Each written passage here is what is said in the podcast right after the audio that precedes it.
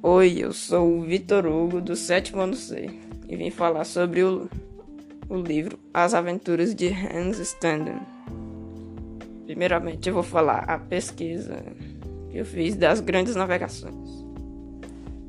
Chamam-se grandes navegações as expedições marítimas realizadas por europeus entre os séculos 16 e 17. Os pioneiros na expansão marítima europeia foram os portugueses e os espanhóis, seguidos pelos ingleses, franceses e holandeses. Diversos fatores possibilitaram as grandes navegações, como aprimoramento das técnicas de navegação, a necessidade de metais preciosos e de descobrir um novo caminho marítimo para as Índias.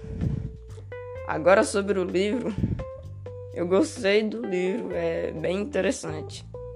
Ele fala sobre as aventuras que ele teve, como ele conseguiu enganar os índios.